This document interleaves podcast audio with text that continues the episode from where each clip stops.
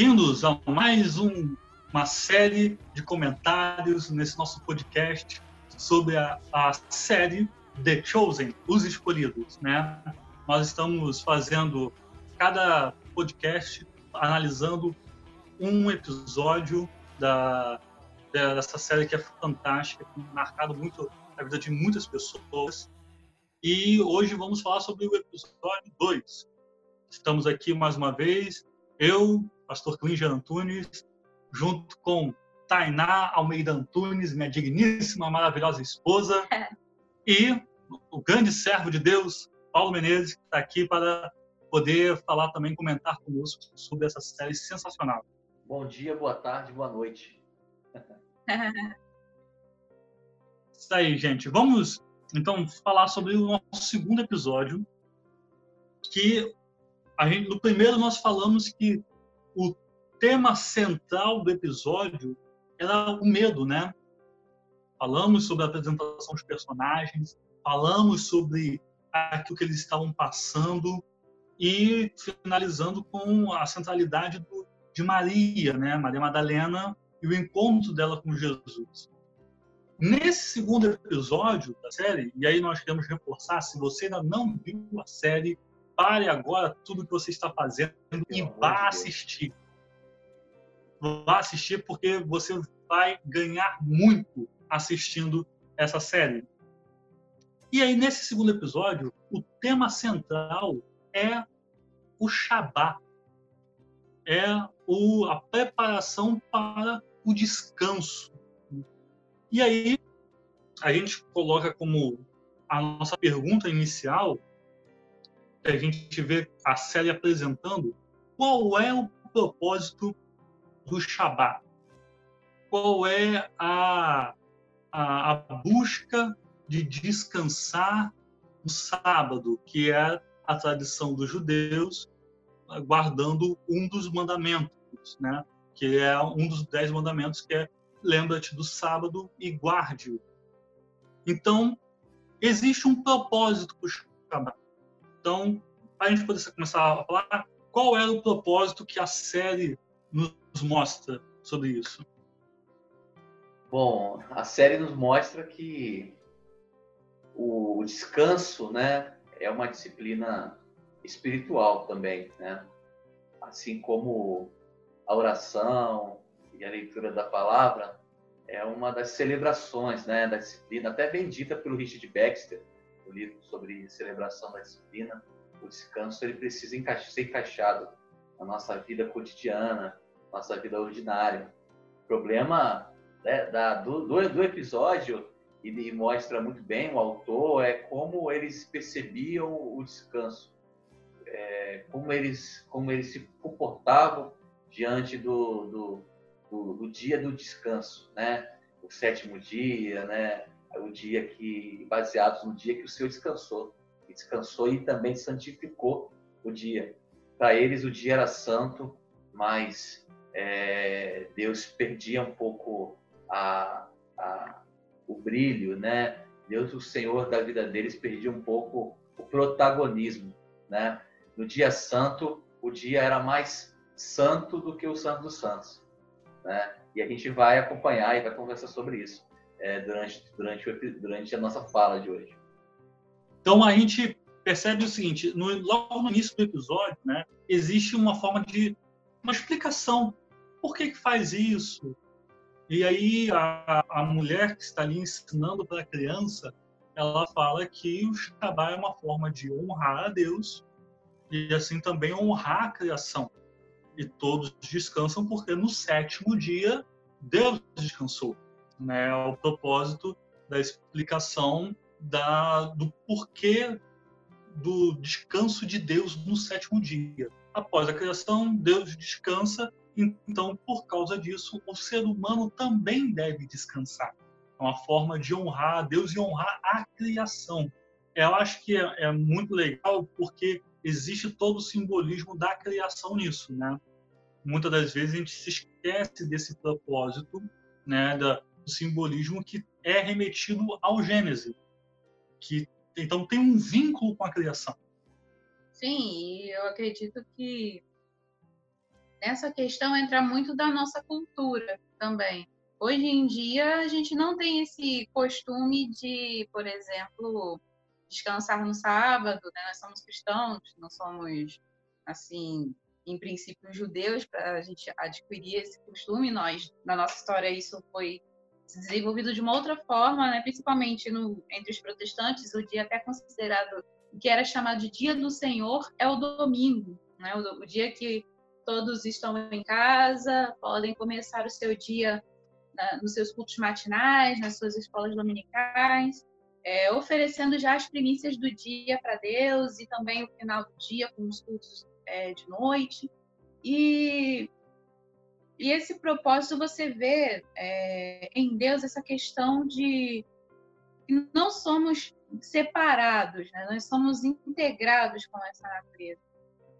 Hoje nós não temos, é, muitas das vezes existem empregos e existem empresas que trabalham 24 horas por dia, sete dias por semana, setores de exploração de minério, de é, petrolíferas, trabalham incessantemente no, nesse ritmo de extrativismo e a gente não vê esse descanso acontecer. Né? Às vezes acontece o descanso das pessoas, mas a terra mesmo ela não descansa.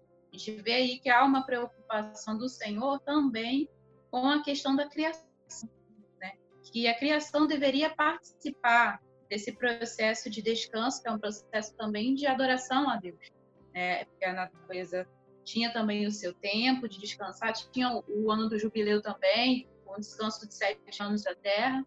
Então a gente vê essa preocupação com esta manutenção, né? não somente da da vida saudável do ser humano, mas também da vida saudável dos outros seres vivos. Isso é bem legal.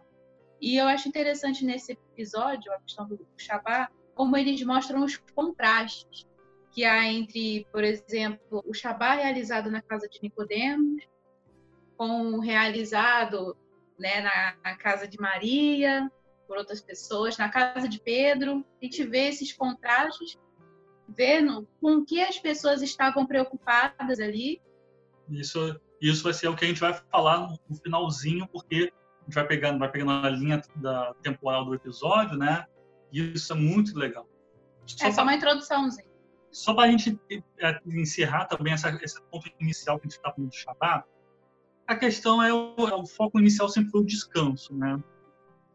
E aí, para nós que somos evangélicos, é muito interessante porque para muitos de nós o dia do Senhor não é dia de descanso. Oh. Né? Eu trabalho de segunda a sexta. Já teve época que eu trabalhava de segunda a sábado. E o domingo é o dia que eu estava mais exausto. Porque a gente sabe que a gente tem a nossa atuação ministerial, e principalmente quando a gente está pregando. O, o esforço físico e espiritual. Quando a gente sai, pelo menos comigo é assim, eu saio do púlpito exausto. Porque existe uma, um, um cansaço tanto físico quanto espiritual. Então, o domingo que a gente dá aula na EBD. E aí, muitas vezes eu tinha que chegar mais cedo na igreja para poder tá no data show, quando não tava brigando. Aí ajuda lá na hora do Ministério de Louvor, que a pessoa tá ensaiando, tem que ficar passando a letra lá. Então chega mais cedo, sai mais tarde, porque depois tem que desligar tudo, arrumar tudo. Para quem serve nos ministérios, dos departamentos da igreja, muitas das vezes o domingo não é dia de descanso. Pois é. E acaba que a vida na pressa compete né, com a essência do descanso. É, além da, do, do, dia do descanso, além de descansar, é, também se, deveria ser um dia de contemplação, né? como você bem disse, Clídia, a questão da natureza, né? a gente deveria contemplar mais as obras de Deus, contemplar mais a criação. Era um dia também dedicado à família, né? os judeus também assim interpretavam o Shabat, e hoje a gente percebe que não há mais essa a essência do descanso. A gente substituiu tanto o dia do descanso pelo domingo, né? e a gente disse tanto que não há mais um dia santo, mas também caiu no outro extremo, né? de, de, de tirar da nossa vida esse espaço para descansar e para contemplar. Eu digo que é impossível se sentir amado por Deus sem tempo para contemplar tudo que Ele tem feito por nós. É, é, só é possível é, se sentir amado por Deus quando a gente passa pela fase de contemplação e a gente observa, nossa, como Deus tem me amado, como Deus tem tocado o meu coração, como Deus tem abençoado a minha vida, como Deus tem abençoado as coisas que eu tenho, né? Ou seja, é necessário ter contemplação, olhar para o horizonte, né? É necessário ter, a, ter aquela sensação de quando a gente olha para o mar. Eu não sei como é que vocês ficam, mas eu fico completamente inundado pela, pela presença de Deus quando eu estou diante do mar. Não sei o que acontece, é, é, é muito misterioso isso. Você olha para o mar e você vê aquilo acontecer, a praia, aquela, você percebe ali a, a, a, identidade de Deus na sua criação, né? E só quando só, a gente só pode ter esse tipo de experiência se a gente puder parar, parar e contemplar essa vida corri, corrida e essa vida cheia de atividades, ela compete com a vida espiritual que é sadia.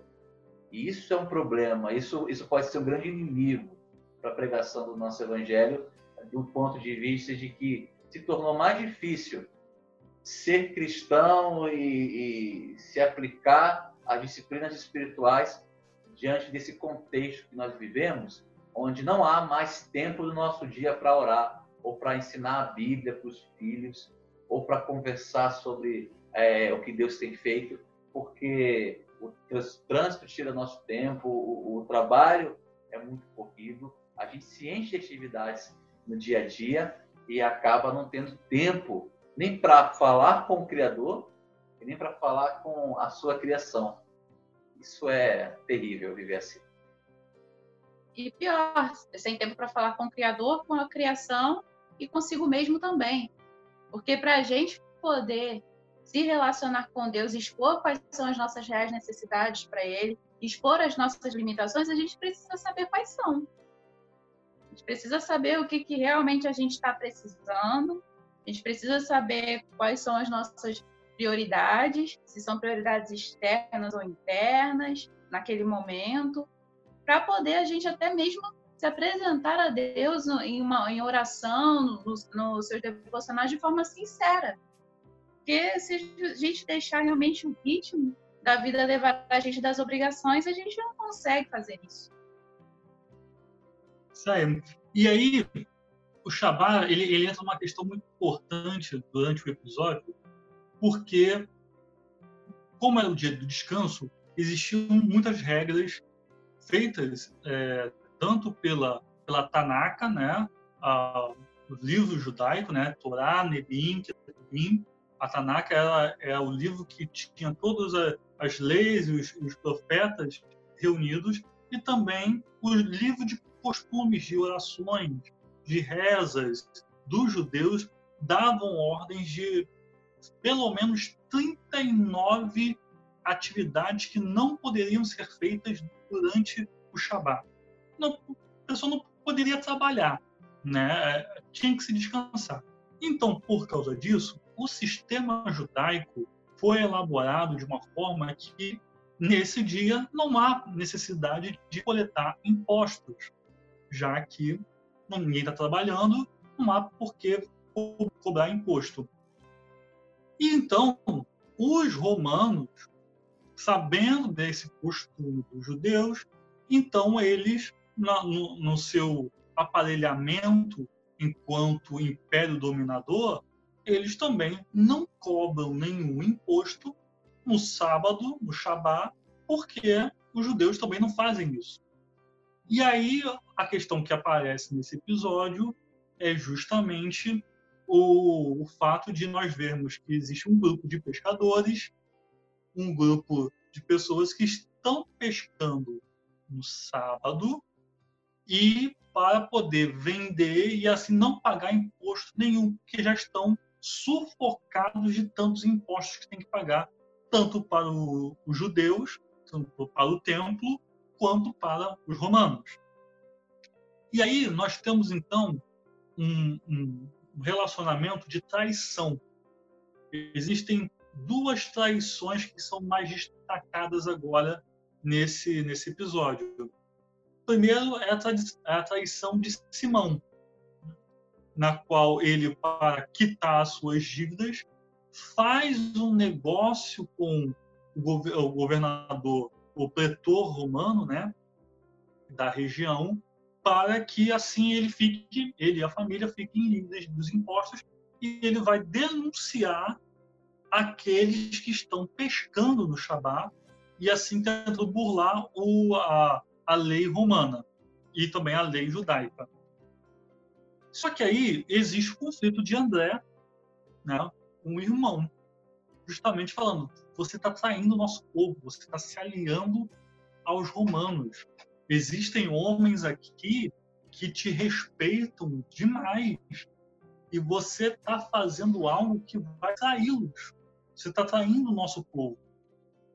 E isso nos leva até a figura de Mateus, que também é tido como uma figura de um traidor, por ser um judeu que está trabalhando para os romanos num serviço de exploração do povo judeu, que é coletar os impostos.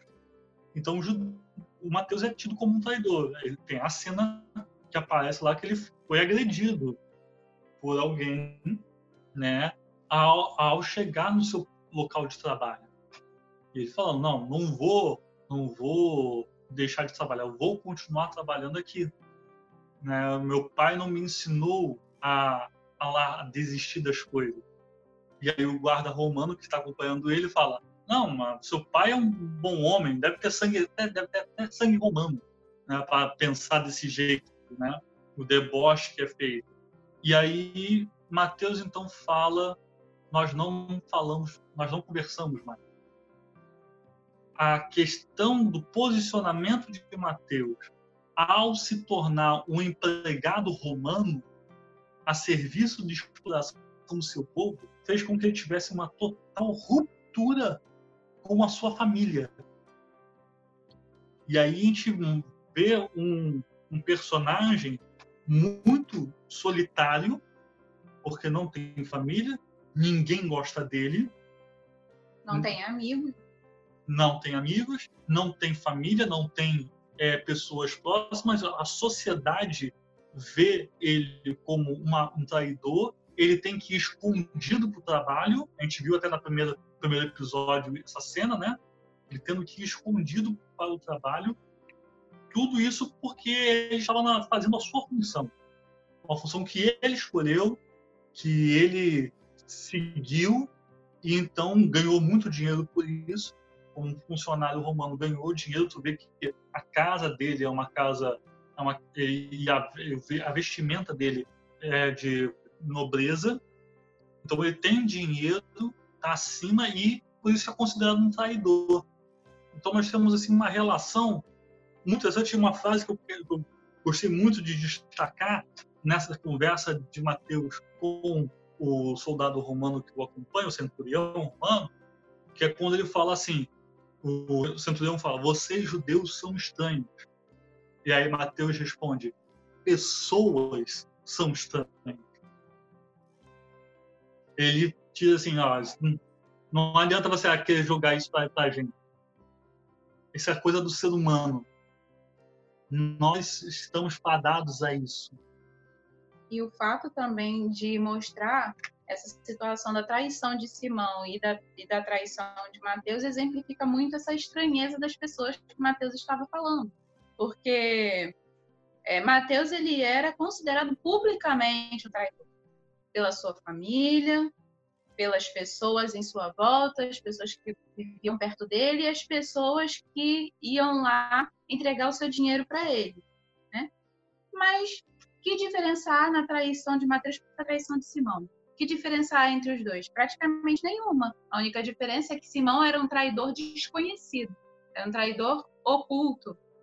Todo mundo achava que ele era amigo de todo mundo, mas não era bem assim.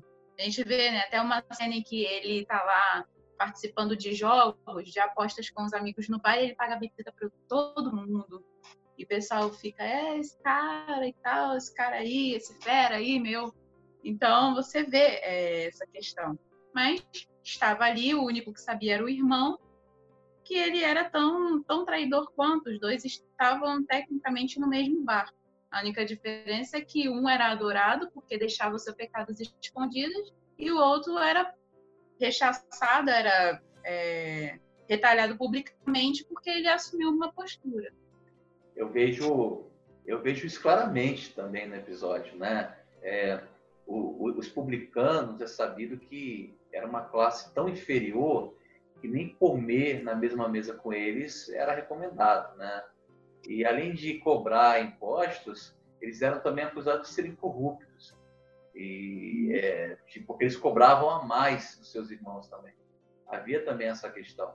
Mas é uma coisa que a gente pode dizer de Simão, uma virtude de Simão não, do, do publicano, Mateus, é que é, eles eram seres que não eram hipócritas, eles assumiam quem eram, né? eles estavam ali para fazer aquilo. Mateus, em nenhum momento do episódio, ele vai dizer que ele não é aquilo, ele vai mesmo, coloca cara, ele assume a sua identidade.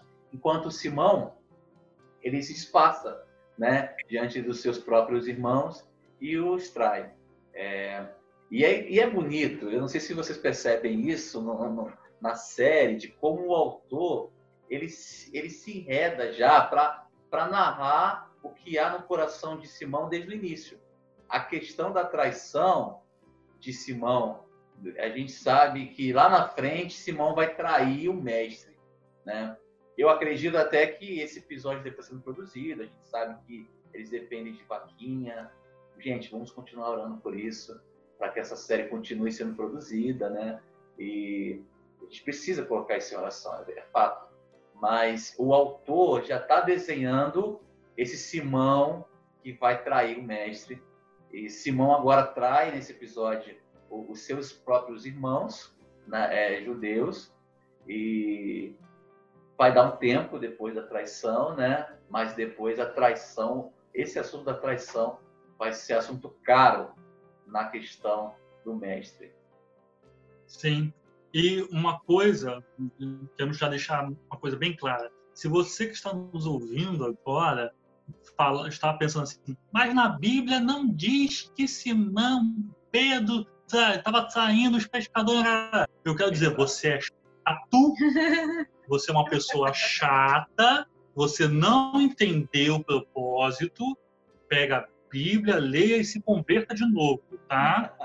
Você não entendeu a questão da arte, da questão que da série que está sendo proposta, então você é uma pessoa chata, tá? Pode parar de ouvir a gente agora, e vai se converter de novo.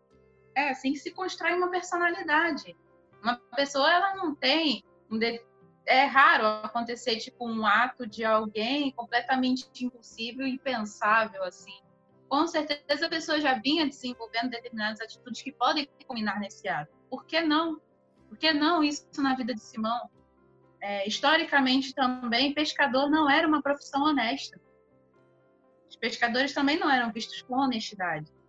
Entendeu? Quem, quem estuda um pouquinho de história de Israel, desse período da Palestina do século I, vai ver que eles eram também mal vistos. Assim como os pastores de ovelhas também, porque mexiam com alimento, né? Não era simplesmente a corrupção com o dinheiro, havia corrupção também com os mantimentos, a forma como era vendida, é, das ovelhas que se pertenciam a alguns pastores ou não, entendeu? Então, não tem por que ficar é, de cabeça quente com essa série, achando que isso tudo é heresia, porque isso não está na Bíblia, né? Hum. Vamos, vamos levar pela contextualização, vamos abrir a mente e ver que não é simplesmente um personagem e uma linha, é uma história que está sendo construída.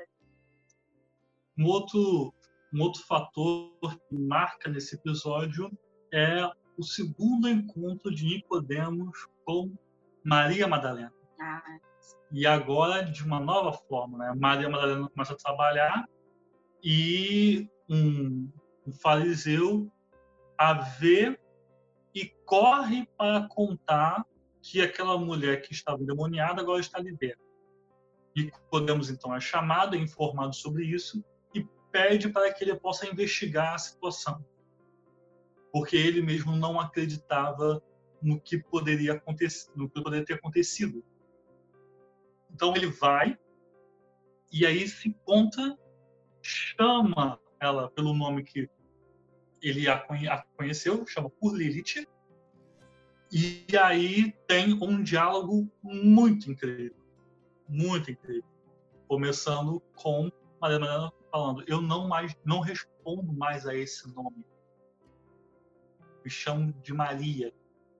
E aí Nicodemos está lá e surpreso, como que aconteceu? Quanto, quanto tempo se passou até você se sentir bem depois que eu a ministrei? E aí então, ela fala, não foi o Senhor, foi outra pessoa. E aí ele, quem? Um fariseu? Alguém, alguém do sinédrio? E ela fala, eu não sei quem é. Ele pergunta, você o reconheceria outra vez? E aí vem uma frase sensacional, na qual ela fala, eu era de um jeito e hoje sou de outro o que mudou aconteceu por causa dele. Então, sim, eu sempre o reconhecerei toda a minha vida. Isso é lindo, porque depois que a gente, nós temos um encontro com Jesus, sempre reconheceremos Jesus. Por isso, eu, muitos podem questionar, muitos podem falar, mas existe um princípio na qual eu, pelo menos, creio, que é quando nós temos um encontro verdadeiro com Jesus, quando nós somos alcançados pela graça, não tem mais volta. Não tem mais volta. Então, eu sou batista, o princípio batista é que uma vez salvo, salvo para sempre. Então, quando encontramos com Jesus, parceiro, quando há um verdadeiro encontro, sempre poderá ter o reconhecimento. Você sempre vai reconhecer Jesus. Você sempre vai saber quem ele é, porque ele há uma transformação de vida. Não existe encontro com Jesus sem que haja transformação de vida. Não tem como ser continuar sendo a mesma pessoa. Não tem como. A gente pode continuar sendo relapso em algumas coisas e que em alguns pecados também, porque realmente a gente está aprendendo, né, a está passando por esse processo, mas dizer que a gente é o mesmo depois de se encontrar com Cristo, a gente não é. A gente não enxerga mais o, a vida da mesma forma, não enxergamos mais os nossos atos da mesma forma, e a gente busca sempre se conformar à imagem dele. Não tenho, não, eu não consigo ver outro caminho além além desse. Não tem dúvidas, não tem medo, não tem inquietação, perda de sono por causa de N coisas que são variáveis que acontecem na nossa vida. O que existe é antes dele e depois dele. O legal do, da série é que ele mostra bem que essa transformação, apesar de ser é, interior, né, e aconteceu o, o, espetáculo da transformação acontece no interior, né? Ele mostra isso na série. Mas eu acho também bacana como essa nova vida em Cristo é também uma transformação visível. E, e já e, é, a gente quando observa a série é, e vê o primeiro episódio e vê Maria enquanto, enquanto Lilith, né? a gente observa aquela mulher ali oprimida, né? E a gente falou sobre isso, oprimida pelo medo, né? Esse medo que desconfigura quem a gente é. E aí, quando você está no segundo episódio, ela aparece com o rosto bonito, parece até que passou por algum tratamento de beleza. É um spa, né? Um spa espiritual. Ela aparece e, e, e, e com certeza foi intenção do autor da série que ela transparecesse a beleza, a beleza, a paz, essa harmonia, tudo se encaixa visivelmente. É um ótimo simbolismo para, uma, para a vida cristã dos dias atuais, que, que exige que a gente tenha frutos às mãos, exige que a gente tenha uma transformação também visível, que exige que a gente tenha uma vida é, simétrica com aquilo que a gente professa, professa. que essa vida é, é, com, com, mais palavras, com poucas práticas, essa vida não é cristã. Essa vida tem tem tem algum problema com ela, né? A gente vive num momento que muita gente diz ser cristão, mas tem pouca tem pouca é, tem poucos frutos, quase nada na mão na mão e a série mostra isso. O quanto e, o interior, o quanto, o quanto a transformação acontece no interior, mas também acontece como vida cristã, acontece uma transformação no exterior. A gente carece de transformações no mundo através da transformação de Cristo em nós. Exatamente. Há uma coisa que não pode existir na, na na vida daquele que diz que teve um encontro com Jesus é a síndrome de Gabriela, né? Eu nasci assim, cresci assim, vou ser sempre assim, Gabriela. Então, isso não pode acontecer. Estamos em constante transformação. O que nosso encontro com Jesus é o início da transformação. E a nossa e essa transformação nós chamamos de santificação. E aí, a partir disso, então, eu tive um encontro com Jesus, eu comecei minha transformação ali. E eu estou a cada dia sendo transformado. A cada dia, como o apóstolo Paulo fala, eu estou me, me revestindo de um novo homem. Então eu estou me transformando. E isso vai se culminar na glória. Isso vai ser um culminar no momento em que nós estivermos de frente a frente com aquele que nos transformou. Então, é um processo de total transformação. É impossível alguém estar há 10, 15, 20 anos na, na, na caminhada de fé com Cristo e dizer que está da mesma forma de como começou. Ou até ficar pior, né? Ou tem gente que fica pior. Senão, não, não teria a linguagem bíblica de amadurecimento cristão. Nós somos como bebês no início. E aí, como bebês, precisamos de leite, depois precisamos de alimento sólido, que o próprio apóstolo Paulo utiliza essa figura de linguagem, para depois podermos começar a caminhar com as nossas pernas, crescermos, termos independência, como assim como um pai dá para um filho. E até que chegue o momento que nós vamos estar frente a frente com Deus. Então, isso faz parte da caminhada de vida cristã. É transformação contínua. Saber como a gente que estuda teologia, né, como a gente consegue enxergar o sistema de salvação na vida de, de Maria, né? Mas a gente consegue enxergar o Deus que escolhe, a gente consegue enxergar a eleição, né? Eu te escolhi, Maria, né?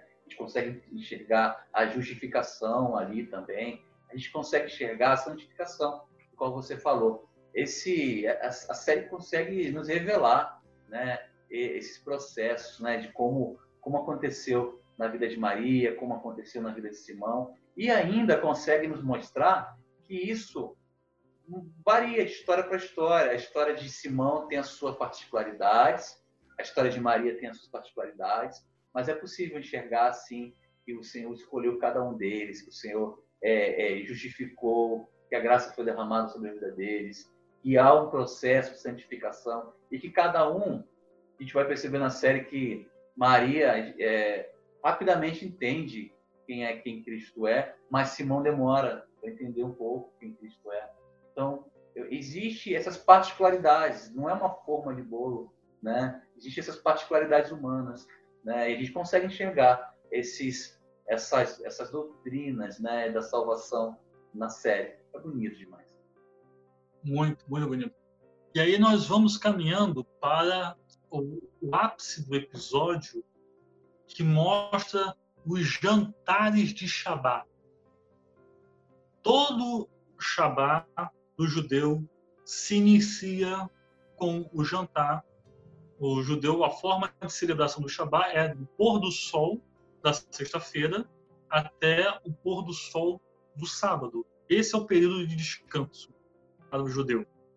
Então, o jantar que era feito na noite de sexta-feira era importantíssimo. Era, um, era, na tradição judaica, toda a questão espiritual também tinha que ter um ato, uma ação para poder santificar. Então, uma forma como consagrar o, aquele período de descanso, tudo começava no jantar da sexta-feira à noite. Né? Então, aí o episódio vai nos levando para esses jantares. Aí nós temos o jantar na casa de Nicodemos, o jantar na casa de Pedro, o jantar na casa de Mateus e o jantar na casa de Maria Madalena. E aí a gente vai começar então a falar alguma, eu acho que isso traz lições importantíssimas, a representação desses jantares. Porque nós temos ah, no Shabat, a família se reúne para consagrar esse período de descanso. Mateus tem problema com a família. Ele é visto como traidor. Então ele vai até a casa dos, dos parentes, dos seus pais, olha pela porta. Ele poderia decidir entrar ali e começar, mas ele recua e então ele decide ficar sozinho. No Shabat, o propósito do Shabat é comunhão é o relacionamento, para que a família esteja junto, para que os amigos estejam juntos. No jantar de Pedro, nós vemos André, Pedro e a esposa, mas apesar da presença física de Pedro, há um distanciamento emocional. O episódio acontece, né? Fala do conflito dele com a esposa, do que está acontecendo, que ela queria saber por que, que ele está agindo tão diferente. E aí, então, nós vemos em Mateus um distanciamento físico e emocional. Na, na situação de Pedro, o distanciamento é emocional, não é físico, ele está lá presente. Depois ele sai, mas no início ele está lá presente. Mas existe um distanciamento emocional das pessoas que estão ali envolvidas, então não há comunhão na, no jantar de Nicodemos existe toda a pompa da classe dos fariseus, existe todo o ato litúrgico perfeitamente realizado, mas não há a presença do Deus encarnado que ele escolheu está no único lugar onde haveria comunhão verdadeira, que foi na mesa dos excluídos. Numa casa simples, onde uma mulher que tinha estado durante a maior parte da sua vida endemoniada estava ali recebendo uma cega, um, um manco, para começar um jantar, pessoas que eram excluídas da sociedade. O próprio Barnabé ali fala, né, que é, eu nunca fui convidado para um jantar de Shabat. Então é a primeira vez que eu estou aqui. Então, aonde que estava o Cristo? Aonde que estava Deus? O Deus encarnado. Ele não estava num jantar onde havia ruptura de comunhão. Ele não estava num jantar de rito religioso. Ele estava junto dos mais simples, humildes e excluídos da sociedade.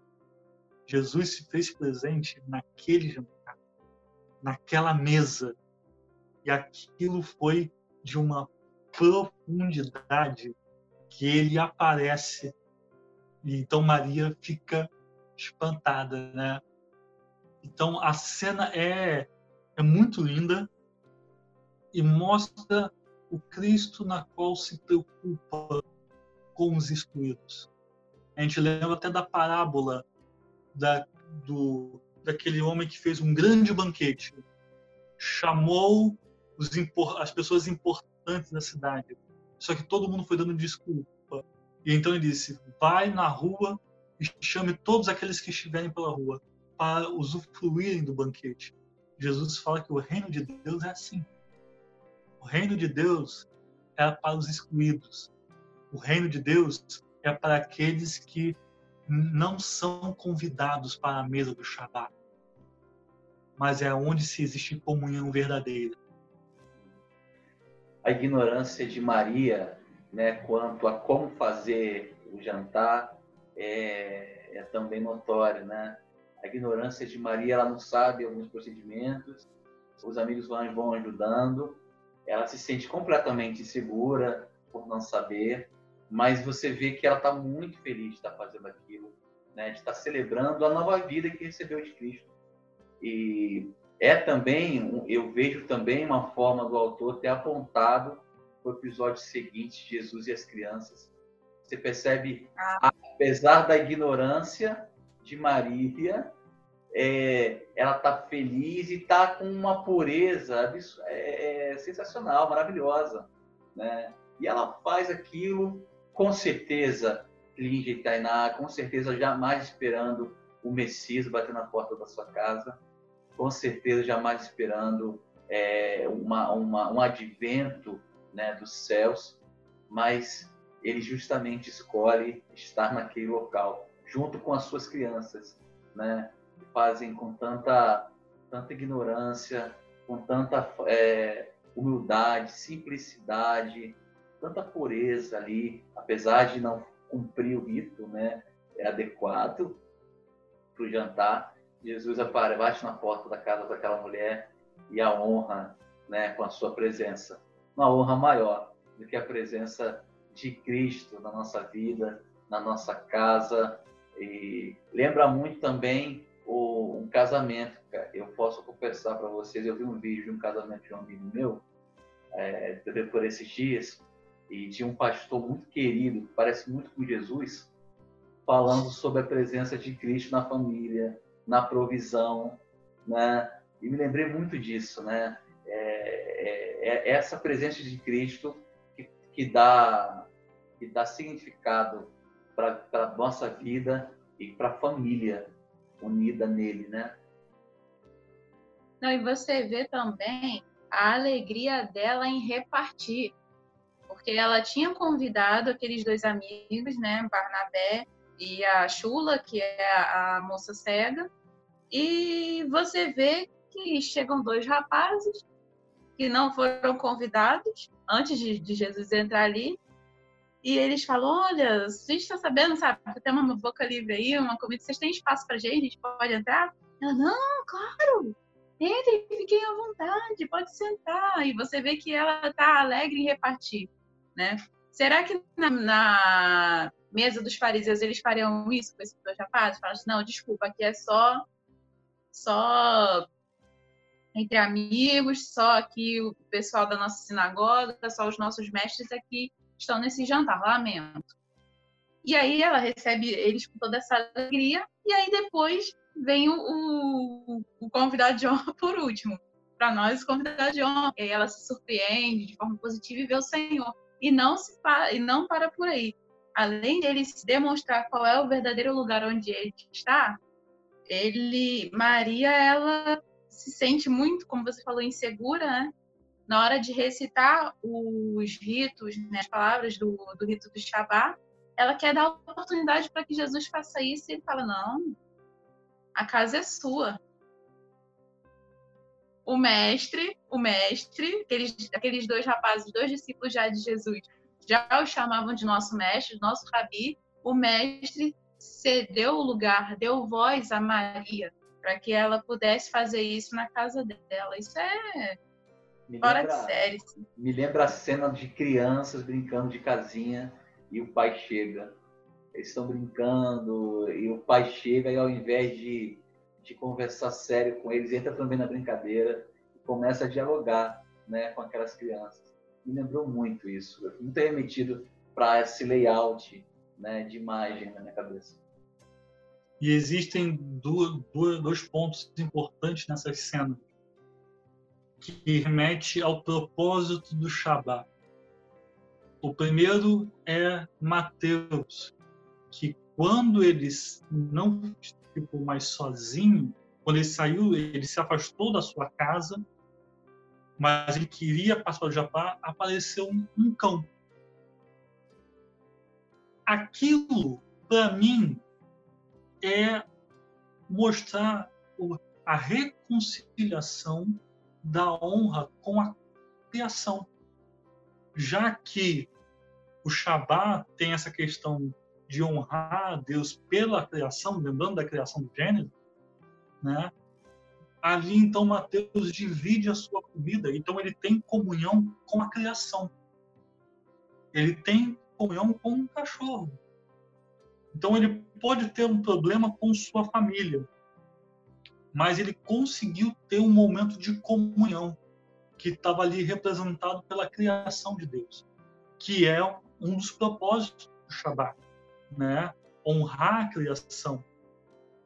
E esse elemento importantíssimo da de Maria, de Jesus dar a oportunidade para Maria falar, o Talmud ensina, Talmud judaico, né, que os ensinos para os judeus, o Talmud ensina que aquele que faz as preces do, do jantar de Shabbat, que é chamado de Kiddush, aquele que faz essas preces é considerado, ele se torna naquele momento parceiro de Deus na criação. Então, o ensinamento do Talmud é aquela pessoa que está então recitando o Kiddush, recitando as palavras de louvor, ela está ali se tornando parceira de Deus na criação.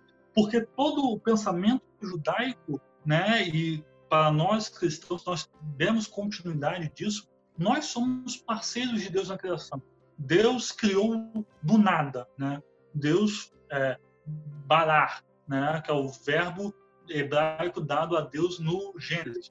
Deus cria a partir do nada. E aí ele dá ao ser humano a criatividade, que é criar a partir daquilo que ele criou. Nós então chamamos isso de cultura. Tudo que nós criamos a partir disso é cultura. E aí toda a nossa cultura, toda a nossa criatividade é participação da criação divina. E quando alguém participa disso, nós somos nós somos cooperadores com Deus. Nós somos, estamos dando continuidade na obra da criação. E a pessoa que está ali recitando, ela faz esse papel. Jesus deu esse papel para Maria. Jesus sabia disso. Quando ele delega, não, a casa é sua, Maria. Faça isso. Ele não está, está dando mais um passo na reconciliação de Maria ali. Ele chegou para ela e falou: Você é minha. Eu te formei. Você está liberta agora. Então, a partir desse momento, você volta ao estado de participação com Deus na criação você volta àquilo que é o projeto de Deus para você desde o início. Ele está restaurando Maria já em mais um momento, que é colocando ela no lugar na qual todo filho, toda filha de Deus merece, que é ser participante da criação. Então Jesus dá isso. É, é lembrar que é uma continuidade de Isaías 43. Você, eu te formei, eu te criei, você é minha. E agora faça aquilo que é o desejo de Deus desde a sua criação, que você continue fazendo. Que é ser participante disso. Você não vai ficar parado. Então Jesus estava ali restaurando e dando lugar, dando voz a filhos que estavam se reconciliando com Deus. Isso é lindo demais. É, e nessa parte também é, de Jesus, que ele deu a palavra para Maria Madalena, nós vemos a importância da palavra. É, por exemplo, e vemos que esse lugar de co cooperadores, participadores nessa criação do mundo, não nos é muito estranho, por conta daquilo que acontecia no Éden. Deus ele criou, é, é mostrado o desenvolvimento dessa criação dos animais, das plantas, e ele, assim que cria o homem, dá a ele a chance de nomear os animais. É, eu, eu, particularmente, é, estudo uma área chamada semiótica, onde a gente fala sobre questões de significados sobre significados como eles tomam diversas formas de acordo com a evolução das palavras, da cultura. E a gente vê no próprio Deus que a gente, na semiótica em si, diz né, que significar é você dar sentido a algo. E a gente vê na palavra de Deus, a partir do momento em que ele diz haja luz, ele deu sentido algo que não existia. Ele trouxe à existência aquilo que não havia. E trazer essa questão da palavra para Maria, além dessa questão da regeneração, é, é, dar a ela novamente o lugar de filha, não somente o lugar de, de, uma de uma criatura, mas sim o lugar de filha de Deus, o lugar de alguém que carrega também essa essência de Deus dentro dela. E, Jesus estava valorizando isso em, em Maria e querendo que ela também descobrisse isso, né? a partir do momento em que ele hum, se mostrou solícito a poder ouvi-la, a recitar, e a ela trazer a existência nela mesma aquilo que talvez não havia ou aquilo que ela perdeu. Que é essa questão do relacionamento dela com Deus, dela também estar ali reconciliada com, com os seus amigos, é, criando amizade com outras pessoas que se achegaram para a mesa dela e se tornando partícipe dessa, dessa regeneração, de, de toda essa esse reencontro dela com ela mesma, com a sua real essência, que é uma essência do próprio Criador. Eu acho que Maria, apesar da, do episódio ser ter, ter, tocado muito no assunto de, de Mateus, eu acho que Maria é a personagem ainda que me roubou a atenção, assim como o primeiro. Nesse segundo episódio, eu ainda me sinto mais apaixonado por Maria e principalmente, claro, como não se apaixonar, porque é com Maria que Jesus tem os melhores encontros até agora. Né?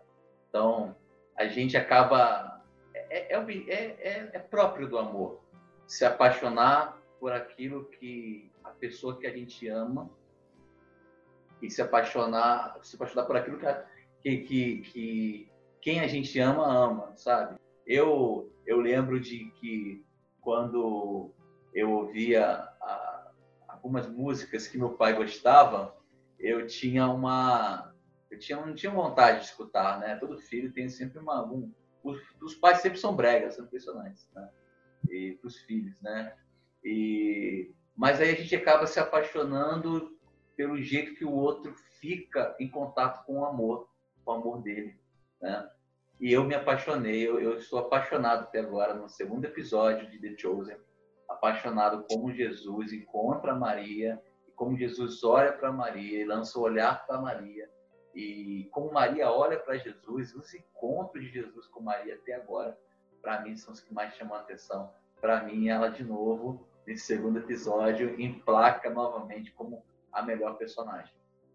E aí, estamos encerrando nosso nosso podcast sobre esse segundo episódio de, de The Chosen. Queremos que você continue conosco, ouvindo, participando, deixe seus comentários, mande mensagem para a gente, nos siga no, no, Instagram, no Twitter, que nós vamos estar é, ajudando, continuar batendo esse papo e esteja atento para os próximos episódios nós temos um terceiro episódio incrível, emocionante demais, que é, é, a, é a essência do cristianismo está nesse terceiro episódio.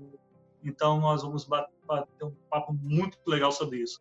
Você é nosso convidado para o nosso próximo episódio, essa nossa série sobre The Chosen. Deus te abençoe, fique na paz, até a próxima. Até.